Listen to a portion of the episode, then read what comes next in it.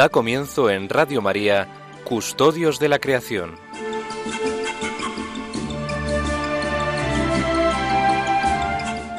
Dirigido por Lorena del Rey.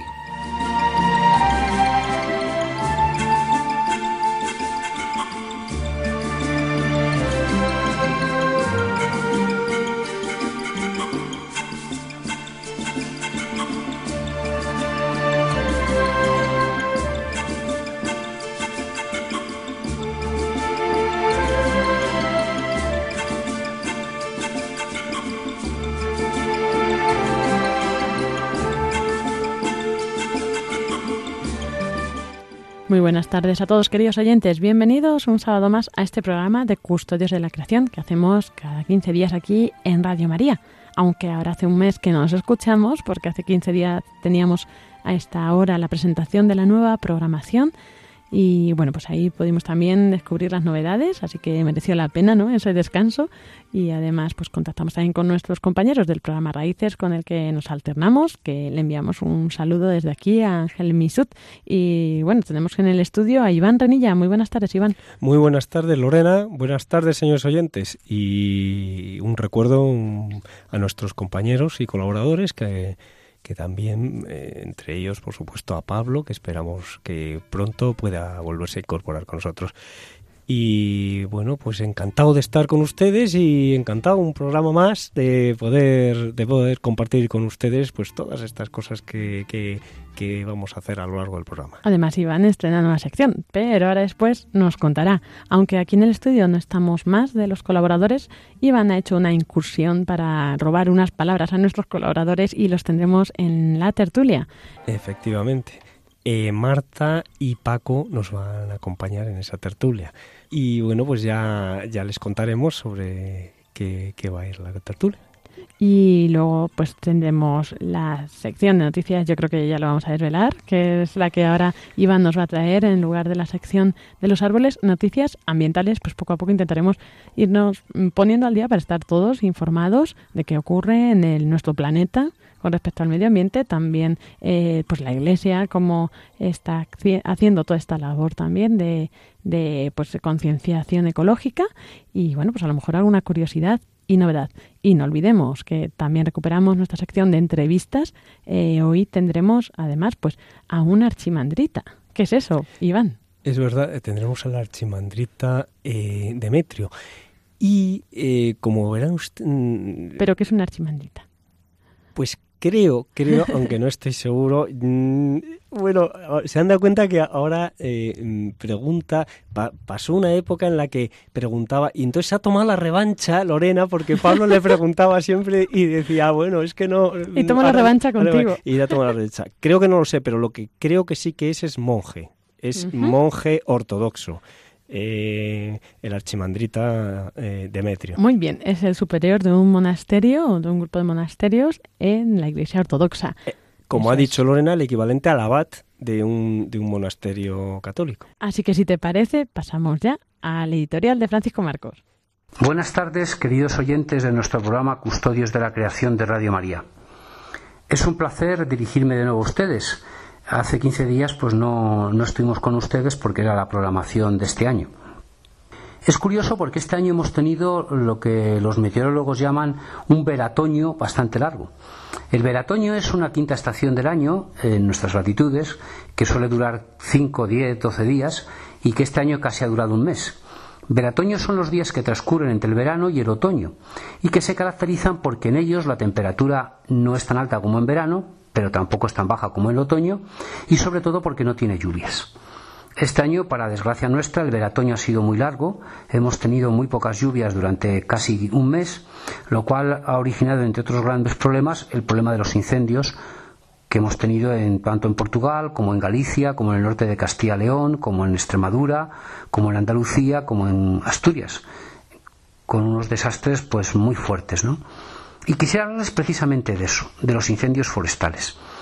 La causa de los incendios forestales pueden ser dos tipos de causas, causas naturales o causas provocadas por el hombre. Y a su vez las causas provocadas por el hombre pueden ser de dos tipos, unas por negligencias y otras veces pues hechas con mala intención, ¿no? Los incendios son algo natural, son algo natural en nuestras latitudes, o sea, en nuestras latitudes nosotros tenemos incendios y pueden ocurrir. Sin embargo, la desgracia es cuando los incendios han sido provocados por el hombre. En algunos casos, mm, una barbacoa mal hecha, sin intención de provocar el incendio, pues a lo mejor se extiende la chispa y lo ha provocado. En otros casos, por desgracia, los incendios son provocados pues para protestar por, por algo, manifestar un, enfado con alguien o estar así. Es una pena que este veratoño haya sido tan largo. Pero es que además el veratoño que sea largo tiene otro problema, no solo el de los incendios, que es muy grave porque llega a costar las vidas humanas, aparte de las cuantiosas pérdidas económicas, sino que el veratoño es largo cuando no tiene lluvias, sobre todo, porque si el veratoño es largo porque tiene altas temperaturas pero no tiene lluvias, es un veratoño agradable. Pero si el veratoño es largo porque, es largo porque no tiene lluvias, nos quedamos sin agua en los pantanos. Los pantanos españoles ahora están a un 33% de su capacidad, incluso algunos a un 25%. Gracias a Dios esta semana ha llovido y se están llenando. Bueno, pues recemos a Dios para que este veratoño ya termine de una vez, sobre todo para que vengan las lluvias y tengamos esa preciosa estación del año. Ya les hemos dicho muchas veces que para los amantes de la naturaleza, probablemente las dos estaciones más agradables son la primavera y el otoño, aunque hay algunos que les gusta especialmente el verano porque pueden ir a la playa y a otros lo que les gusta es el invierno por ir a esquiar. Pero el otoño es precioso por esa tonalidad de colores de las hojas. Por tanto, ya vamos a decir adiós al veratoño y ya estamos en nuestro otoño. Disfruten ustedes del otoño tan precioso que tenemos en España, sobre todo en esos bosques mixtos donde las hojas verdes de las coníferas, siempre verdes porque no caen, se mezclan con las hojas de las frondosas, de color amarillo, de color plateado, de color grisáceo, de color brillante con el sol. Son días fenomenales para ir a visitar bosques en Navarra, en Castilla-León, en Castilla-La Mancha, en Galicia, en Extremadura, en Andalucía, para visitar los bosques catalanes también son unas épocas preciosas, los bosques valencianos, sobre todo los bosques mixtos. Que tengan un buen otoño.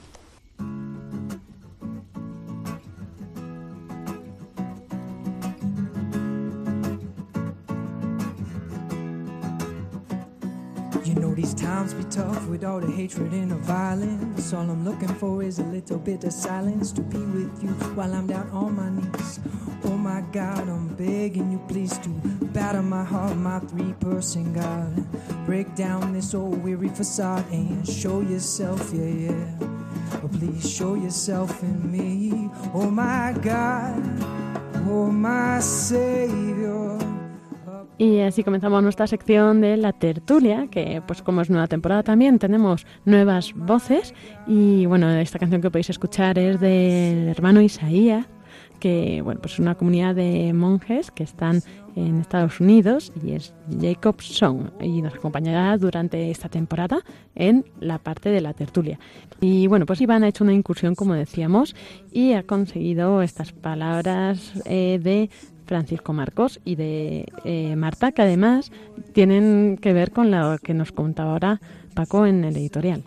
Efectivamente, eh, ha hecho ya nos ha dado pie y nos ha introducido con su editorial Paco para hablar del tema que es muy importante, un tema que eh, está de plena actualidad, desgraciadamente, que es el tema de los incendios en el noroeste de España. Eso es. Pues entonces pasamos ahora con lo que nos tienen que contar Iván, Renilla, Francisco Marcos y Marta.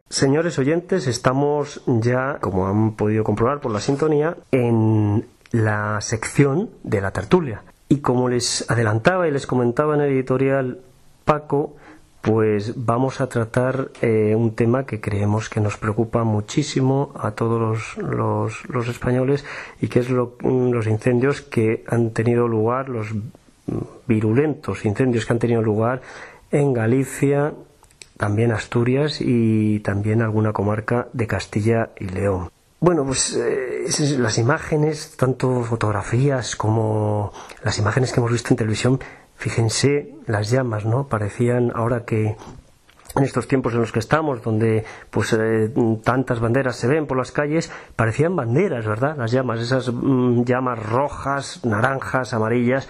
Estamos en la tertulia con Francisco Marcos, que es profesor en la Universidad de, de Politécnica, y con Marta. Bueno, Marta, mm, lo mejor es que te presentes y que nos cuentes un poco, pues, qué, es lo que haces. Muy buenas tardes, Marta. Hola, muy buenas tardes.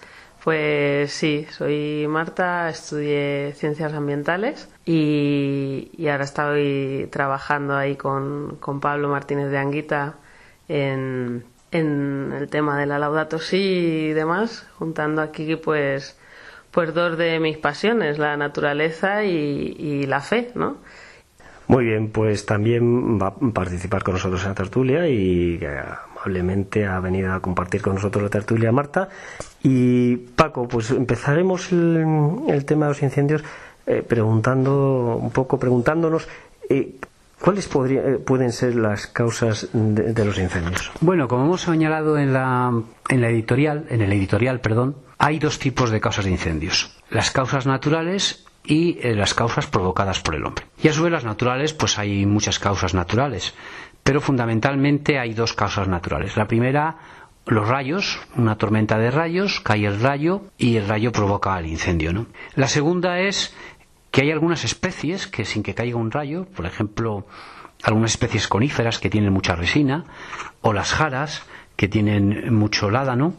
Entonces, unas altas temperaturas, muy altas temperaturas, son capaces de provocar, sin que haya ningún rayo, un calentamiento muy alto del ládano o un calentamiento muy alto de la resina. La resina sale para fuera de la. llega a salir fuera porque se hace una herida por lo que sea el árbol, sale para fuera del árbol, queda en el exterior, se calienta, se calienta mucho y entonces empieza a provocar un incendio y también hay más causas naturales, pero la fundamental son en nuestras latitudes los rayos y el excesivo calentamiento de la resina o del ádano.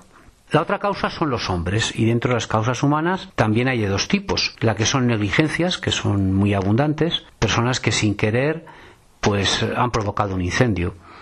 Aquí están, por ejemplo, el caso de algunos agricultores que tenemos la costumbre o la mala costumbre de quemar los rastrojos y cuando los rastrojos están cerca de un, monte, de un monte, pues la quema de rastrojos se pasa al monte, ¿no? Las negligencias, pues también está alguien que hace una barbacoa, se le salta una chispa de una barbacoa y eso origina todo el incendio. O aquel que sin querer va conduciendo y va fumando en el coche, tira una colilla de, desde el coche y esto ha provocado muchos y graves incendios en España. Las negligencias no son adrede, ¿no? Y luego, por desgracia, están los casos en los que las causas del incendio es el hombre, pero que lo provoca de forma conocida, o sea, él sabe que va a provocar un incendio y ahí hay que distinguir dos tipos, lo que son los pirómanos, que es la gente que disfruta un incendio. Los pirómanos son una enfermedad, es una enfermedad como otra cualquiera, como el que tiene un brazo roto, ¿no? El pirómano es un hombre que disfruta viendo arder una casa o viendo arder un bosque y entonces le, le provoca pues pues cierta eh, satisfacción ver el fuego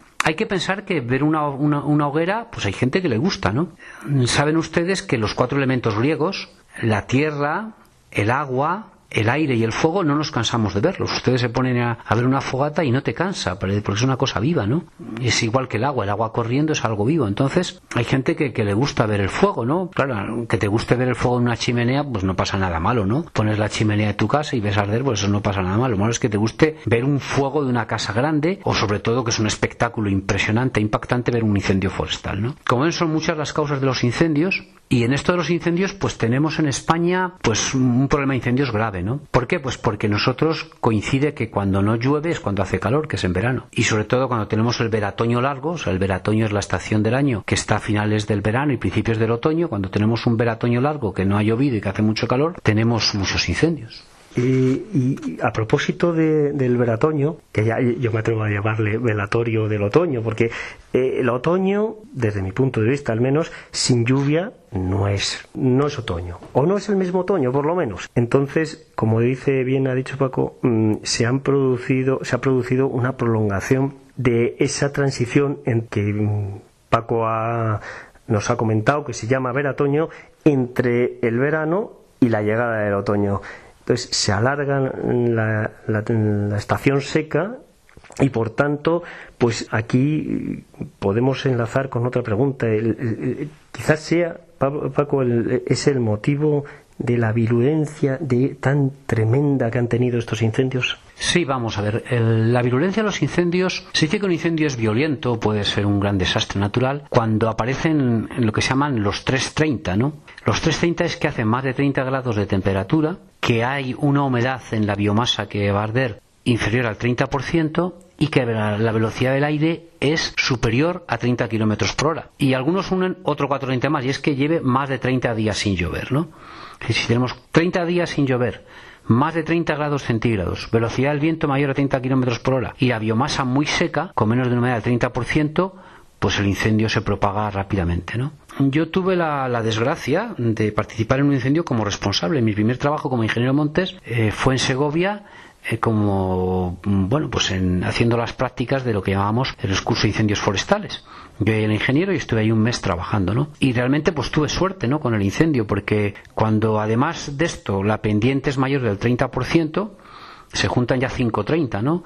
Humedad muy baja, días sin llover, temperatura alta, biomasa muy seca y humedad muy alta y pendiente muy alta, pues es muy difícil apagar un incendio, ¿no? Entonces ahí la única solución es rezarle mucho a la Virgen, como decimos los católicos, y sobre todo que haya unos cortafuegos muy grandes y que cambie la dirección del incendio, ¿no? Lo más importante, digo, la dirección del, del aire. Entonces, eh, en esta época, como has preguntado tú, Iván, pues ha coincidido que teníamos muchos días sin llover, la temperatura mayor del 30%, la biomasa muy seca y encima vino este, este huracán, este viento huracanado con velocidades del 70%, de 70 kilómetros por hora. Con velocidades de 70 kilómetros por hora, apagar un incendio es muy difícil. Se pasa de un lado a otro de una carretera rápidamente el incendio, los medios de extinción no pueden hacer nada. Además, en estos incendios la velocidad era más de 70 kilómetros por hora, con lo cual tampoco pueden trabajar los medios aéreos porque la posibilidad de, un accidente aéreo es muy grave, ¿no? Entonces ya no era el 30% de, de humedad solo, ni 30 kilómetros por hora, sino que era 70 kilómetros por hora. Todas estas circunstancias hacían que los incendios que se podían producir en esta época del año son los peores. ¿no? Los peores incendios son los que se producen a finales de septiembre si no ha llovido y peor todavía en octubre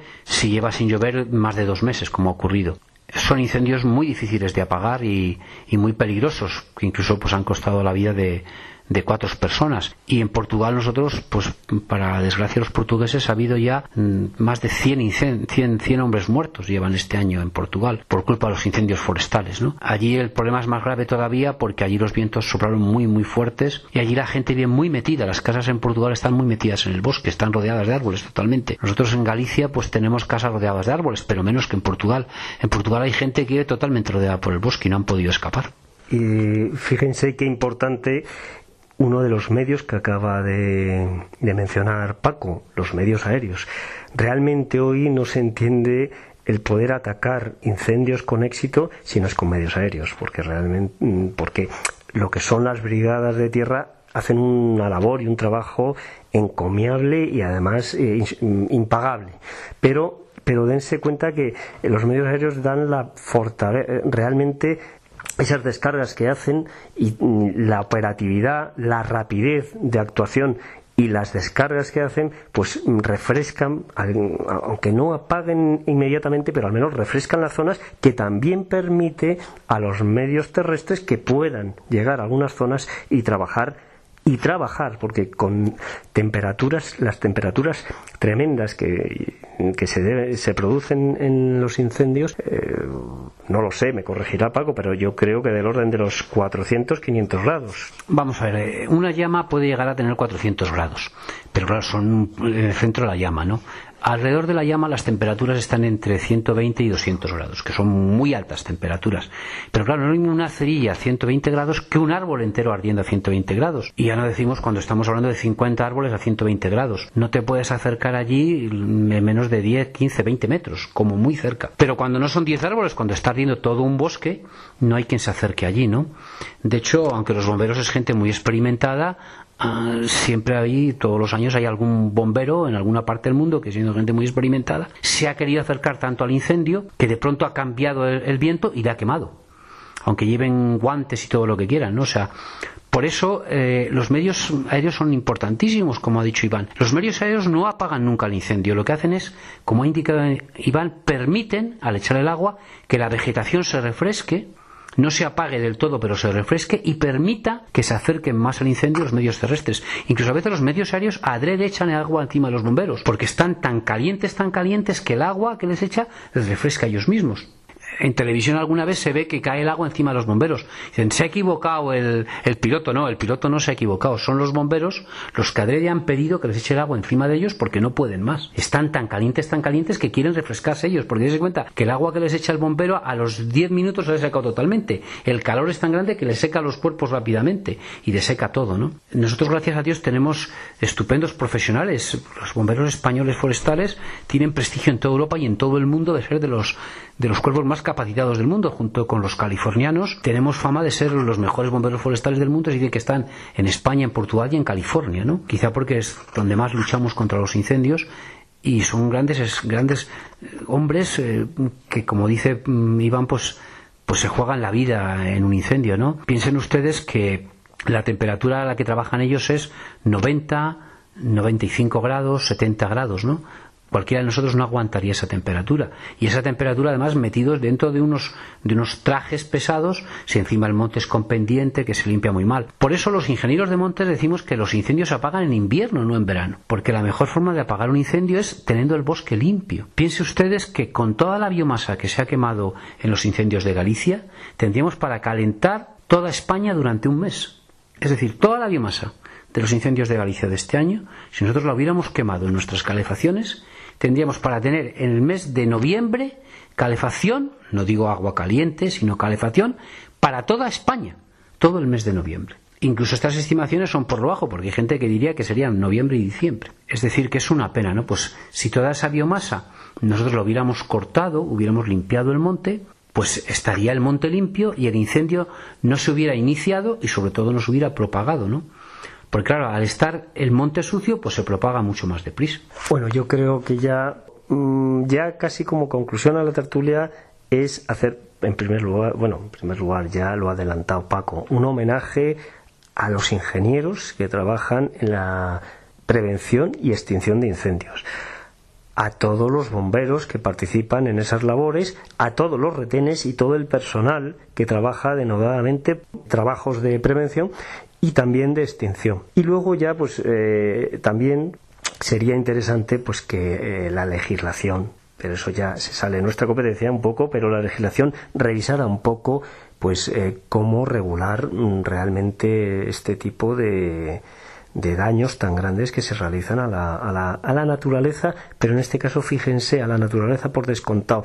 Es que es que ahora mismo no solamente tenemos que descontar, eh, tenemos que valorar lo que todo, toda esa combustión, la cantidad de contaminación que ha producido del aire, sino también descontar el oxígeno y el aire limpio que se está dejando de producir. Es decir, toda la masa de la que nos ha hablado Paco está dejando de emitir oxígeno a la atmósfera y, por tanto, de oxigenarnos el aire y hacernos un aire de mejor calidad. Pero también, además, en este caso, queremos tener un recuerdo muy cariñoso a los familiares de las víctimas. Fíjense, ya el incendio ha ido más allá, ha llegado a núcleos urbanos y hay personas que han fallecido en estos incendios. Entonces queremos dedicar un recuerdo muy cariñoso a, a los familiares les pedimos y nosotros también nos sumamos a una oración por, por todos ellos. Bueno, únicamente pues decir que, que recemos por, por estas personas que desgraciadamente han fallecido, que recemos para que sus familiares pues encuentren consuelo en, en, estas palabras y en todos los que estamos ahí, ¿no? El incendio es una tragedia forestal, al año que viene, por desgracia, pues volveremos a tener desgraciadamente incendios, Dios quiera que no tengamos ninguna víctima, ¿no? Pero piensen ustedes que países tan avanzados con unos medios enormes de dinero como California, pues pues desgraciadamente pues a veces tienen incendios y hay, hay víctimas. O sea es es una tragedia natural de, de, un valor increíble. Una vida humana tiene un valor infinito no no se puede valorar no Y valorar las pérdidas por un incendio es muy difícil. Los ingenieros de montes, una de las labores más difíciles que tenemos, yo he trabajado como yo varias veces, en valorar las pérdidas de un incendio, ¿no? Porque, bueno, valorar lo que vale la madera más o menos se puede hacer bien o mal, muy criticable, pero se puede hacer. Pero valorar los años y años de trabajo, bosques de 80, 90, 100, más de 100 años que han ardido, son años un amigo mío dice que el dinero alguien te lo puede devolver. Si te roban el dinero, te lo pueden devolver, pero el tiempo no te lo devuelve nadie. Si nos roba alguien el tiempo, dicen que otro amigo mío, ya lo hemos comentado alguna vez, dice que una persona que dice que es muy caritativa y llega tarde a los sitios, te está robando el tiempo y el tiempo no te lo puede devolver nadie.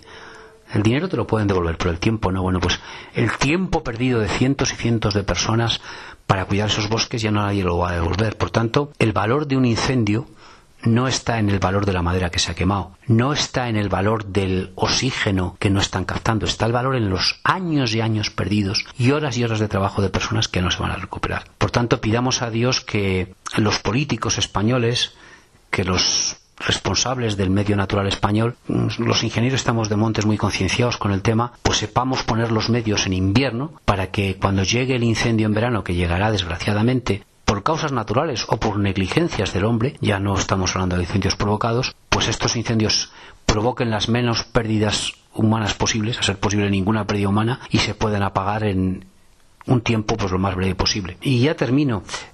Se dice que los incendios, como os he dicho, se apagan en invierno, pero también se dice que para apagar un incendio lo importante es llegar pronto. Si un incendio comienza y el ingeniero y la brigada ha llegado en 10 minutos, probablemente lo pueda apagar. Pero si el incendio comienza y han pasado más de 10 minutos, como venga un aire fuerte, aquello no hay quien lo apague. Lo único es rezar a Dios que cambie el aire y que se acabe la vegetación con un cortafuegos muy grande. Los mejores cortafuegos son las grandes carreteras, pero en el caso de Galicia, como hay ahora, si la velocidad es de 60 kilómetros por hora, la carretera puede tener 40 kilómetros, 40 metros de ancha, que las llamas pasan de un lado a otro. Bueno, pues eh, ya meditamos todo esto y pues pasamos a la sección siguiente.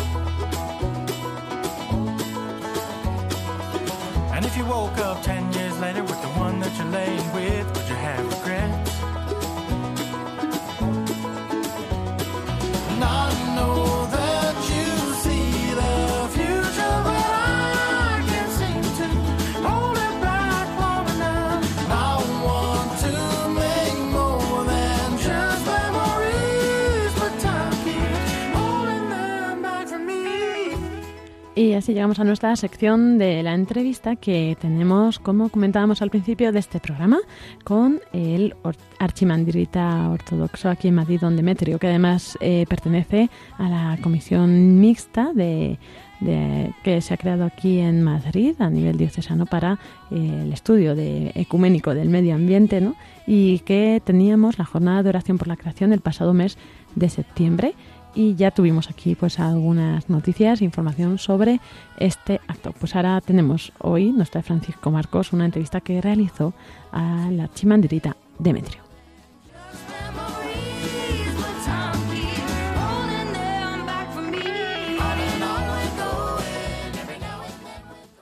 Buenas tardes, queridos oyentes de nuestro programa Custodios de la Creación de Radio María. Siguiendo lo que comentamos eh, hace dos sábados, tenemos con nosotros a uno de los ponentes de la Jornada Mundial de Oración por el Cuidado de la Creación, jornada que fue organizada por la Asamblea Episcopal Ortodoxa de España y Portugal y por el Arzobispado Católico Romano de Madrid. Concretamente tenemos a la persona que intervino en nombre de la Asamblea Episcopal Ortodoxa de España y Portugal, concretamente al archimandrita Padre Demetrio el archimandrita Padre Demetrio, es, estudió teología en la Universidad Pontificia de Comillas en su sede de Madrid y también estudió teología en la Universidad de la Sorbona. Él ha viajado por Etiopía, por Irak, por Rusia, por descontado también por Grecia. Él es un hombre que ha trabajado desde hace más de 25 años, toda su vida prácticamente, en los temas de la creación. He de recordarles a ustedes que en el punto 8 de la Laudato Si, el Papa Francisco reconoce la figura del patriarca Bartolomé, diciendo de él que el patriarca Bartolomé se ha referido particularmente a la necesidad de que cada uno se arrepienta de sus propias maneras de dañar al planeta. Como bien nos va a indicar el padre Demetrio, archimandrita, los ortodoxos celebran esta fecha del 1 de septiembre ya desde hace más de 25 años. En primer lugar, en nombre de nuestro programa queremos agradecer que dedique este tiempo. Sabemos que es una persona muy ocupada, con muchas celebraciones, tanto aquí, porque él es monje del Monte Athos. ¿no? Nosotros hemos tenido la, la gran suerte, tanto Pablo como yo, de disfrutar de él y en las reuniones que estamos con él, porque él para nosotros es un auténtico maestro de la creación y de la obra creada. La primera pregunta es la de siempre. ¿Cuáles son para usted, padre Demetrio, los problemas más importantes que tiene el medio ambiente actualmente, tanto en España como en Europa, como en Etiopía, que usted también conoce? Buenas tardes y muchísimas gracias por invitarme a estar con ustedes. Pues, en primer lugar, eh, es la actitud del mundo actual. El mundo civilizado está propagando la idea de que el bienestar solo se alcanza por el consumo de eh, productos eh, materiales. De tal manera que en la consecución de esos productos y en la eh, manipulación de esos productos y en la fabricación de esos productos se incide y se aumenta la crisis ecológica que representa quizás el mayor problema mm, para las generaciones, no solo las presentes, sino las futuras. Los problemas eh, ecológicos eh, que más nos afectan pues van desde el consumismo, eh, estamos continuamente en televisión siendo incitados tanto a la juventud como a los niños para tener más cosas que sean de determinada clase, vestir de marcas, etcétera, etcétera. Luego también eh, nos eh, afecta mucho la contaminación. Contaminación no solo del eh, aérea, no solo de las aguas, sino también acústica. Vivimos en un mundo en el que apenas si somos capaces de vivir en silencio. Eh, nos hemos acostumbrado también a los ruidos de fuera. Quizá yo como monje eh, piense que eso es porque si llegamos a estar algún momento en silencio escucharemos nuestro propio corazón y ahí sí que nos encontraremos cara a cara con nosotros mismos y eso no nos gustaría. Vivimos también momentos de incivismos, eh, suciedad en las calles, poca poco cuidado con los animales domésticos que también ensucian las calles y no todos recogen lo que estos animalitos de Dios sueltan. También incluso la falta de educación, padres que no educan a sus niños en la en el cuidado de las del mundo que nos rodea. He visto a niños en parques eh, mientras los padres charlaban sentados en un banco, los niños pues con palos destrozaban un, un árbol. O niños, y esto es una, esto es una anécdota que me ocurrió a mí. Eh, estaba también sentado cerca de una papelera, llegó la niña a echar el, un papel allí y lo tiró fuera. Me levanté, le dije a la niña, no, no, no, mira guapita, esto se echa dentro. Y lo eché dentro. Se levantó su padre del banco de al lado, se acercó a la papelera y sacó el papel y lo tiró otra vez fuera. Claro, si no educamos a las generaciones futuras en conservar la naturaleza, si nosotros tampoco ponemos el cuidado de conservarla, ¿qué les vamos a transmitir?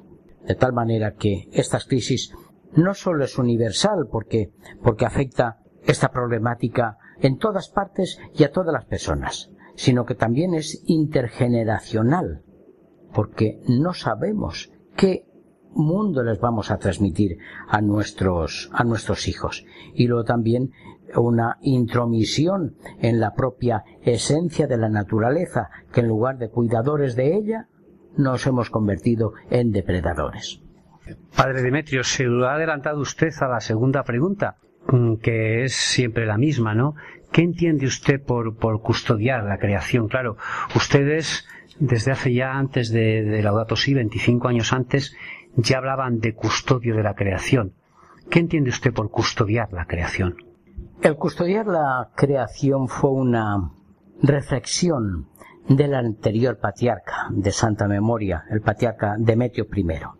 La sensibilidad de su santidad, eh, el patriarca Demetrio, ante la santidad, sí, la santidad de la tierra, pues le llevó a sentir inquietud por la, por la contaminación eh, que veía. De tal forma que el primero de septiembre de 1989 declaró esa fecha como Día de Protección del Medio Ambiente. ¿Por qué esa fecha y no otra? Para los ortodoxos el 1 de septiembre es el comienzo del año litúrgico, en el que se conmemora durante todo ese año todo el misterio de la salvación. Pues bien, nuestra salvación comenzó con la propia creación y eh, en esa, en esa fecha, coincidiendo con esa fecha, también el patriarca escribió una encíclica en que invitaba a todos los ortodoxos, a todos los cristianos, a todos los fieles de buena voluntad a guardar la creación, no sólo con una oración de acción de gracias al Creador, sino también elevando súplicas para la conservación de la naturaleza. Posteriormente, su santidad del Papa Francisco, como ya se han dicho en la presentación, pues igualmente sensible a esta, a esta gravedad de la situación, también en su encíclica Laudato Si, se sintió hermanado con la Iglesia Ortodoxa en esta preocupación del medio ambiente y después también organizó una jornada de oración. Y puesto que los ortodoxos ya llevábamos 28 años celebrándola, al Papa le pareció oportuno que eh, los católicos se sumaran a los ortodoxos en la acción de gracias de esta, de esta celebración. Porque también la creación material, igual que el hombre, será transfigurada al final de los tiempos. Recordemos que el Apocalipsis nos dice, vi un cielo nuevo y una tierra nueva porque el primer cielo y la primera tierra han desaparecido. Y también en la carta de San Pablo a los romanos donde dice, la creación será liberada de la esclavitud de la corrupción para ser admitida a la libertad de los hijos de Dios. Este concepto de la redención cósmica viene de una interpretación correcta de la, de la encarnación. Cuando Cristo se hizo hombre, pues tomó una, tomó la naturaleza material y luego en la redención del cosmos no será sólo lo material, sino también lo inmaterial. Nuestra obligación es no aprovecharnos del mundo explotándolo, sino cuidándolo con cariño y sensibilidad y ofreciéndolo a Dios como sacerdotes que somos de la creación, como liturgos de la creación, una, un cosmos transfigurado en agradecimiento a su creador. Ustedes, como nosotros, como todas las personas, vivimos en el siglo XXI. Hay un reto, cómo unir tecnología, naturaleza, hombre, aunque el orden es el contrario, primero hombre, naturaleza y tecnología. ¿Cómo se une todo esto? En realidad no hay una contradicción de unas cosas con otras. Bien es cierto que no estamos ya en épocas pasadas. Recordemos la historia en la que Felipe II quería hacer un canal navegable desde Lisboa hasta Toledo, pero sometió el proyecto a los canónigos de, Toledo, que determinaron que aquello sería como enmendar la obra a Dios. Tampoco estamos en la época en la que cuando se inventó la vacuna pues se prohibió que bichitos entraran en la vida humana o eh, la decisión del Papa Pío IX que prohibió la luz eléctrica en Roma porque según él Dios ya había hecho el sol para alumbrar el día y la luna para alumbrar la, la noche. En realidad no se trata tanto de qué podemos hacer, sino de cómo debemos ser, cómo tiene que ser el hombre, cómo tiene que ser unido criatura que es a la creación. Porque claro, el problema es que el hombre hoy día no se siente criatura de Dios. Y entonces se siente superior a todo. Y en lugar de cuidador de la tierra, se siente depredador de ella. Esta cosa no es nueva. Debemos recordar que al primer jardinero del cosmos se le despidió por incompetente, a Adán. Y el tema, repito, no está en qué debemos hacer, sino en cómo tiene que ser el hombre, cómo podemos vivir como cristianos de una manera acorde con las nuevas tecnologías, pero no esquilmando el mundo. Y llega la pregunta difícil. Nos quedan ya solo cinco minutos y quisiera hacerle tres preguntas. La pregunta difícil, ¿qué es la vida? Realmente definir qué es la vida sí es difícil. Es mucho más fácil vivirla. Yo creo que es la... La vida es la existencia consciente e individual de los seres por el poder de Dios. Y sobre esta base, las personas conformamos nuestro futuro, de tal forma que las etapas de la vida, la niñez, la juventud, la madurez o la vejez, son preparaciones unas de otras, y todas preparadas para una nueva vida, una vida futura, en la que lo de aquí no se acaba, continúa de otra manera. Me viene a la memoria a ver si lo, si lo cito, me viene a la memoria el hecho, pero, no sé si seré capaz de recordarlo exactamente.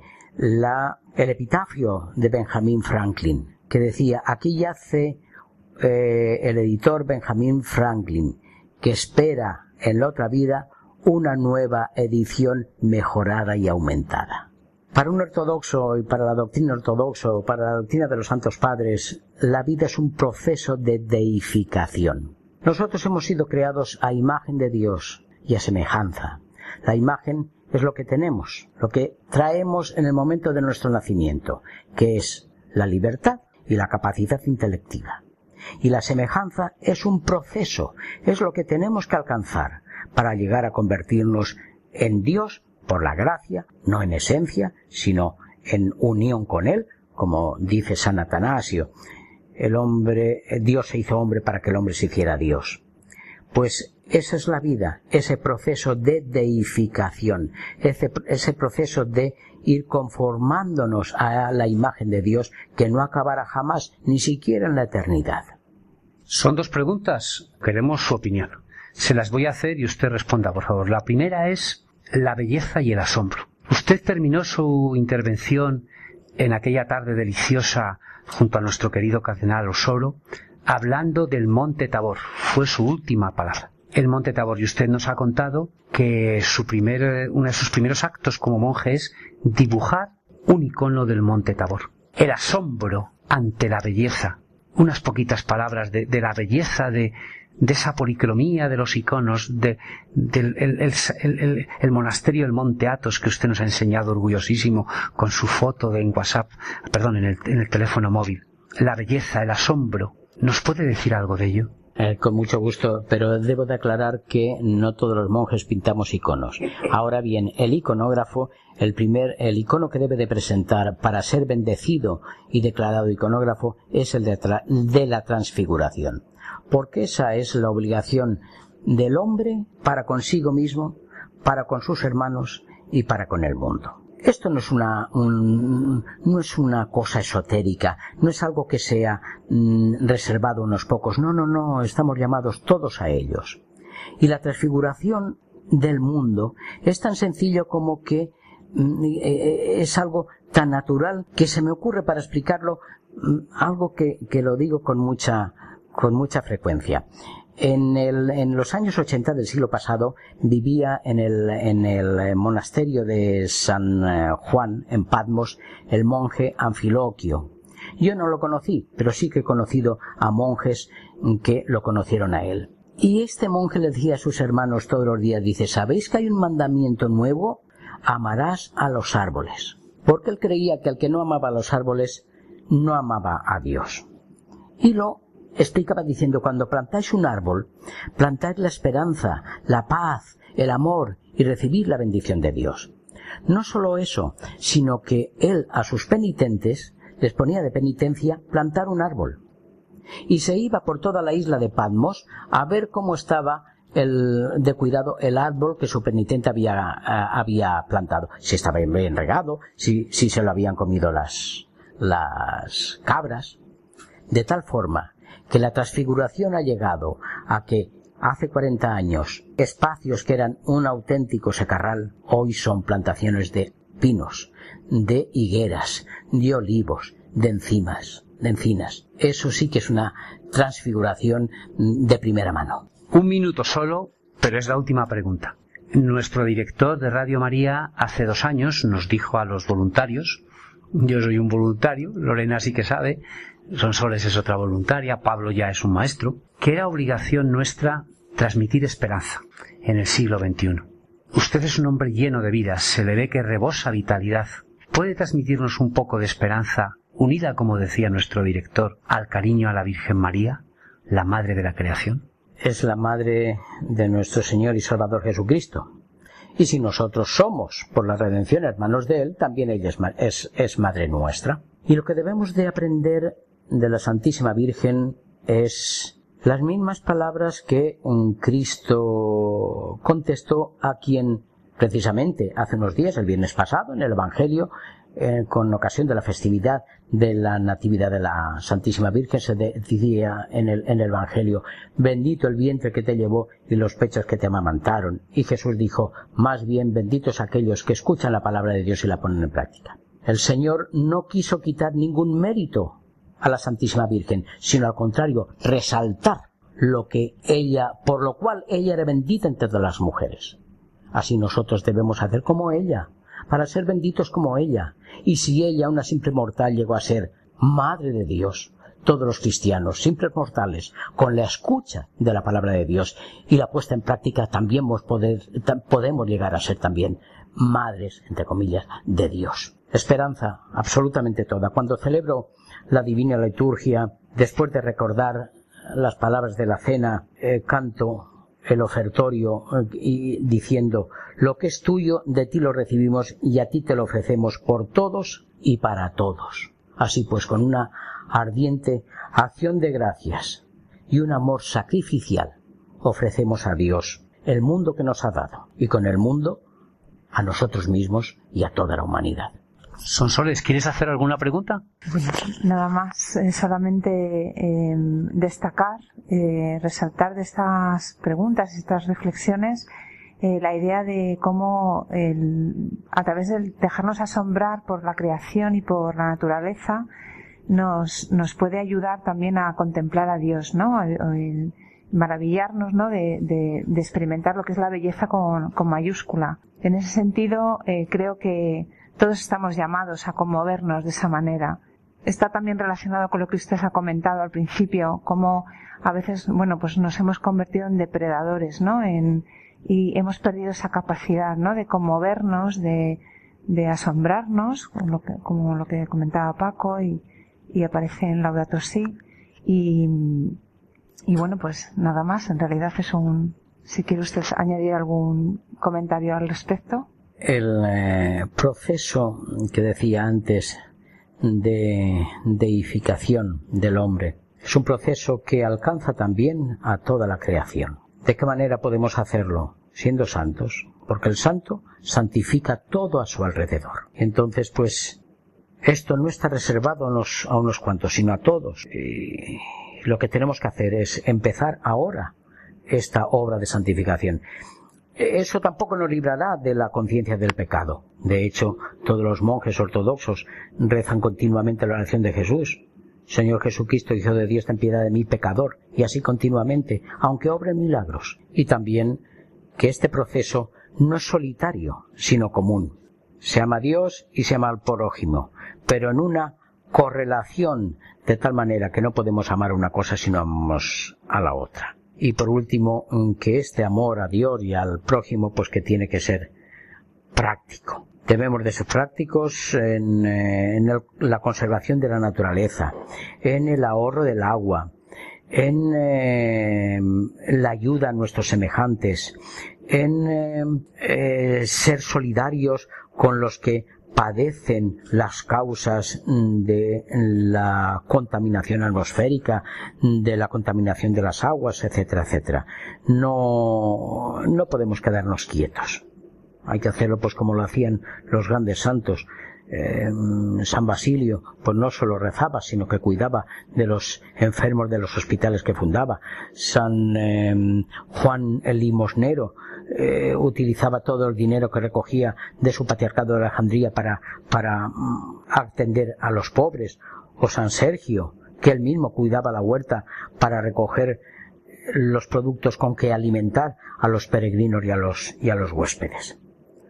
Muchas gracias, Padre Demetrio, por compartir estas reflexiones y este tiempo con, con nosotros y con todos los oyentes de Radio María.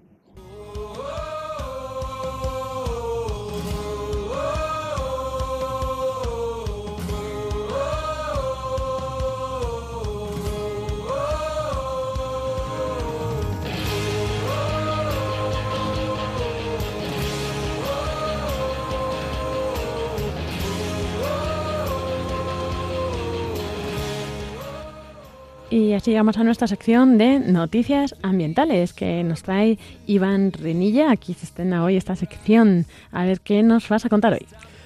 Pues eh, vamos a empezar ya sobre dos, vamos a traer hoy dos noticias que creemos importantes, especialmente la primera, ambas son importantes, pero especialmente la primera.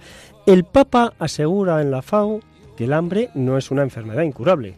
El Papa Francisco visitó el pasado lunes, día 16, la sede de la FAO en Roma con motivo del Día Mundial de la Alimentación este año dedicada al tema Cambiar el futuro de la migración, invertir en seguridad alimentaria y desarrollo rural.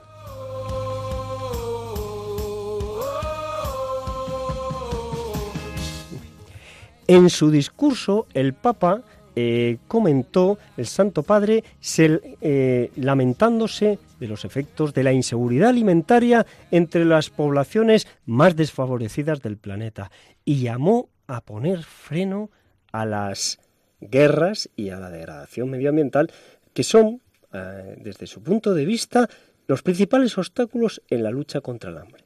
En esta perspectiva, espero que en la formulación de dichos compromisos los estados se inspiren en la convicción de que el derecho a la alimentación solo quedará garantizado si nos preocupamos por su sujeto real, es decir, la persona que sufre los efectos del hambre y la desnutrición, el sujeto real. El Papa se remitió a estudios realizados por las Naciones Unidas y otros organismos para afirmar que los dos principales obstáculos en la lucha contra el hambre son los conflictos y el cambio climático.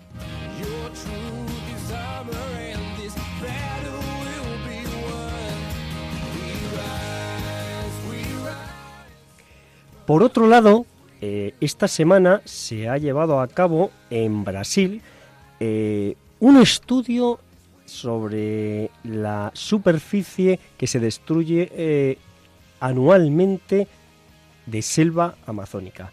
Fíjense, eh, es una, en parte es una buena noticia porque se ha reducido esa destrucción de selva amazónica en un 16%. Este año han sido 6.624 kilómetros cuadrados de cobertura vegetal que se ha destruido entre fíjense, entre el mes de agosto en un año, el mes de agosto del 2016 y el mes de julio del 2017.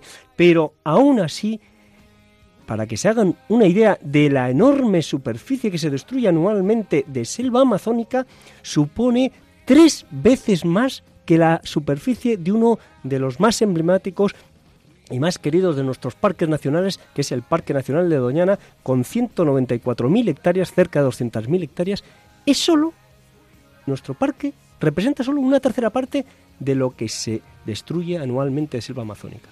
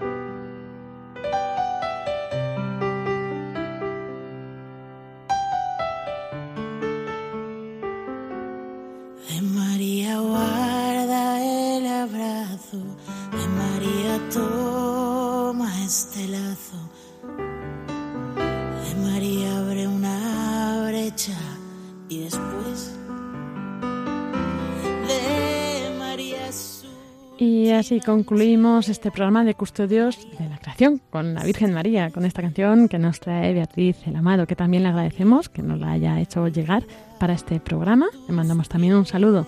Y recordamos que este programa se emite quincenalmente, alternándose con el programa Raíces, así que volveremos a estar con todos ustedes dentro de dos semanas, si Dios quiere, el día 4 de noviembre. Recordamos también el email al que podéis mandar nuestra, vuestras preguntas y sugerencias. Eh, también vamos contestando poco a poco a las preguntas que nos hacéis. Custodios de la creación arroba Custodios de la creación arroba También podéis visitar la página que tenemos en Facebook de Custodios de la creación. Luz entre sombras. Pues nos despedimos, agradecer también a todo el equipo de custodios de la creación, los presentes y los ausentes, su colaboración. Y nos volvemos a encontrar, que esperamos que sigan en esta, escuchando esta emisora y mm, que tengan una muy buena tarde de este día de sábado. Que Dios les bendiga y un saludo de quien les habla, Lorena del Rey.